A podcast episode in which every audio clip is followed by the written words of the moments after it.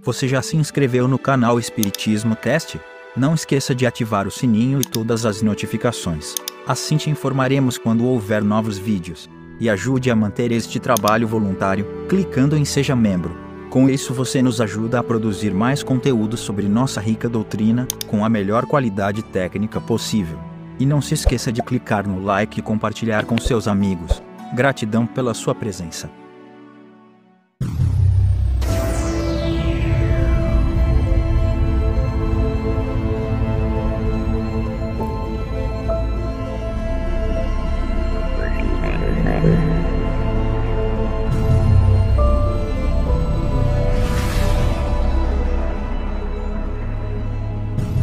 Olá, meu amigo, minha amiga, como é que vocês estão? Sejam bem-vindos a mais um episódio onde estamos estudando a obra fundamental, a Gênese, os milagres e as predições segundo o Espiritismo.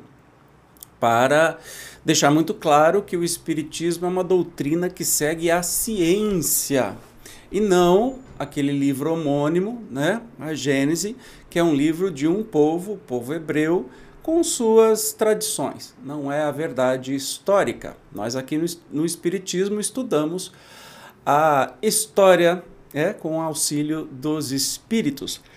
Hoje nós vamos falar sobre a diversidade dos mundos. E sim, nós espíritas, o espiritismo, a doutrina espírita acredita na multiplicidade dos mundos. Olha, um universo tão infinito, tão maravilhoso, divino, não seria habitado apenas por nós nesse planetinha azul, né? Evidentemente que há muitas outras moradas na casa do nosso Pai. Então vamos sem demora para o estudo de hoje, diversidade dos mundos. Acompanhando-nos em nossas excursões celestes, visitastes conosco as regiões imensas do espaço Debaixo das nossas vistas, os sóis sucederam aos sóis, os sistemas aos sistemas, as nebulosas às nebulosas, diante dos nossos passos, desenrolou-se o panorama esplêndido da harmonia do cosmo e antegozamos a ideia do infinito, que somente de acordo com a nossa perfectibilidade futura poderemos compreender em toda a sua extensão. Os mistérios do Eterno nos desvendaram o seu enigma até aqui indecifrável e, pelo menos, concebemos a ideia da universalidade das coisas cumpre que agora nos detenhamos a refletir. Então, a gente vem estudando durante todo este capítulo a uranografia, uranografia geral, que fala justamente da criação do universo, né? do jeito que a ciência é, comprova que aconteceu, né? desde o Big Bang e tudo aquilo que aconteceu. Então, agora os espíritos vão fazer considerações a esse respeito. 59. É belo, sem dúvida haver reconhecido quanto é ínfima a Terra e medíocre a sua importância na hierarquia dos mundos. É belo haver abatido a presunção humana que nos é tão cara e nos termos humilhados, humilhado ante a grandeza absoluta. Ainda mais belo, no entanto, será que interpretemos em sentido moral o espetáculo de que fomos testemunhas. Quero falar do poder infinito da natureza e da ideia que devemos fazer do seu modo de ação nos diversos domínios do vasto universo. Olha que lindo, a gente realmente é colocado no lugar, ao contrário do que a igreja fazia, de colocar o ser humano como centro e o motivo da criação, né? A partir do momento que se fala que tudo foi criado, o homem foi criado à imagem e semelhança de Deus e tudo foi criado para o homem, inclusive todos os animais, todo o planeta que a gente pode explorar, sem dó nem piedade, que foram todos feitos para nós. Não é bem assim, né? Então, isso que a lição de hoje vem nos trazer acostumados, como estamos, a julgar das coisas pela nossa insignificante e pobre habitação, imaginamos que a natureza não pode ou não teve de agir sobre os outros mundos, senão segundo as regras que lhe conhecemos na Terra. Ora, precisamente neste ponto é que importa reformemos a nossa maneira de ver. Lançai por um instante o olhar sobre uma região qualquer do vosso globo e sobre uma das produções da vossa natureza. Não reconhece reis aí o cunho de uma variedade infinita e a prova de uma atividade sem par. Não vedes na asa de um passarinho das Canárias, na pétala de um botão de rosa entreaberto a prestigiosa fecundidade dessa bela natureza. Apliquem-se aos seres que adejam nos ares os vossos estudos, DZ cedilha maiúsculo a eles a violeta dos prados, mergulhem nas profundezas do oceano. Em tudo e por toda a parte lereis esta verdade universal, a natureza onipotente age conforme os lugares, os tempos e as circunstâncias, ela é una em sua harmonia geral, mas múltipla em suas produções, brinca com o sol, como com uma gota de água, povoa de seres vivos um mundo imenso com a mesma facilidade com que faz se abra o ovo posto pela borboleta. Olha só, mais uma vez vem aí exaltando a natureza. Eu não sei porque o Zezinho aqui que lê, a inteligência artificial que lê, não consegue falar desçam. então perdoe aí, nem tudo ele, ele consegue é, ser eficiente, mas dá para a gente entender. Ah, é curioso que falou sobre as Ilhas Canárias, né? e a natureza que ela tem sido exaltada aqui pelos espíritos, né? nas suas grandiosidades e também nas suas diminutas coisas, né? na gota d'água ou num sol, por exemplo, citou as Ilhas Canárias.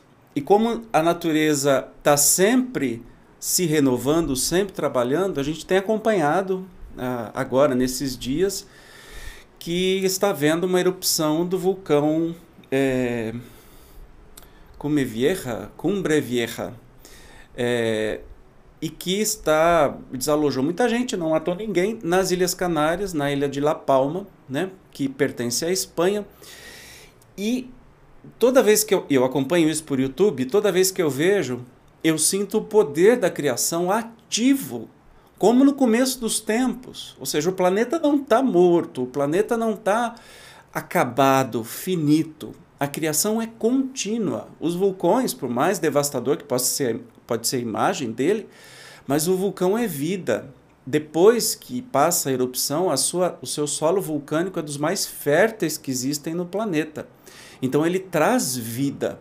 Primeiro destrói e depois traz vida, ou seja, é uma reciclagem do planeta. Ele cria ilhas no meio do mar, né? ele traz terra para o meio do mar, como está acontecendo na, na ilha de La Palma, que está criando um delta, se não me engano, criando dois deltas, ou seja, acrescentando terra na ilha e vai acrescentar vida depois, né?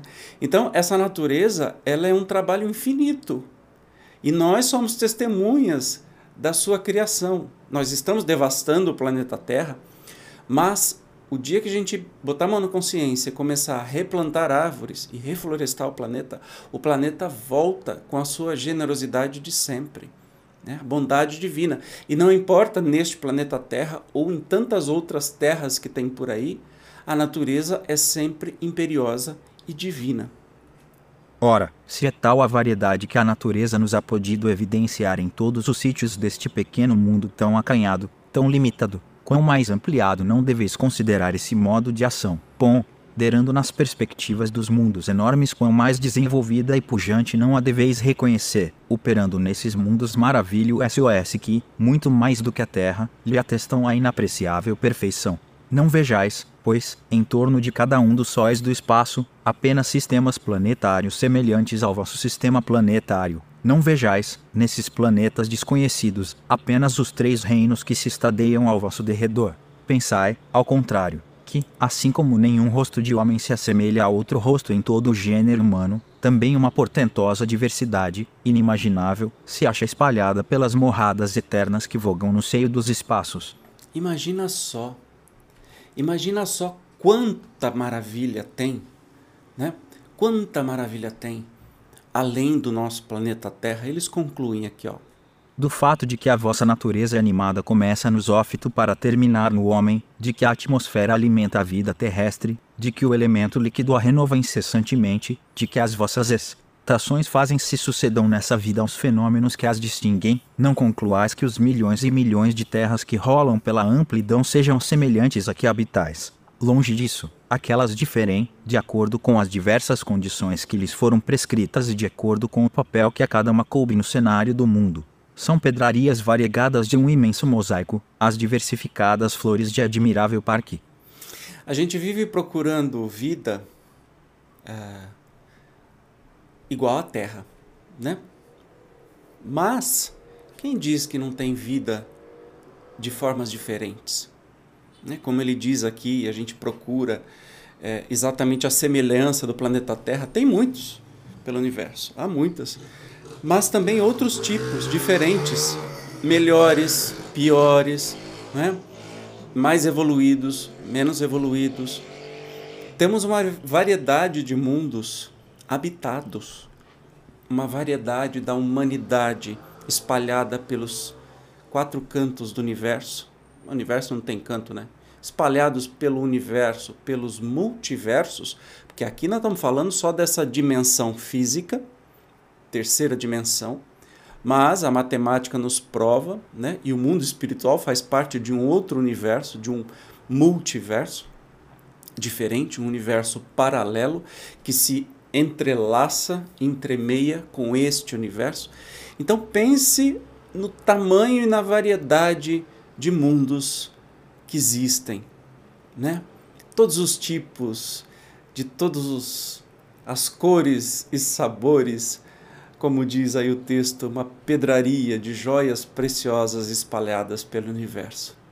Graças a Deus que nós temos tudo isso e temos muito para caminhar, muito para descobrir e muito para aprender.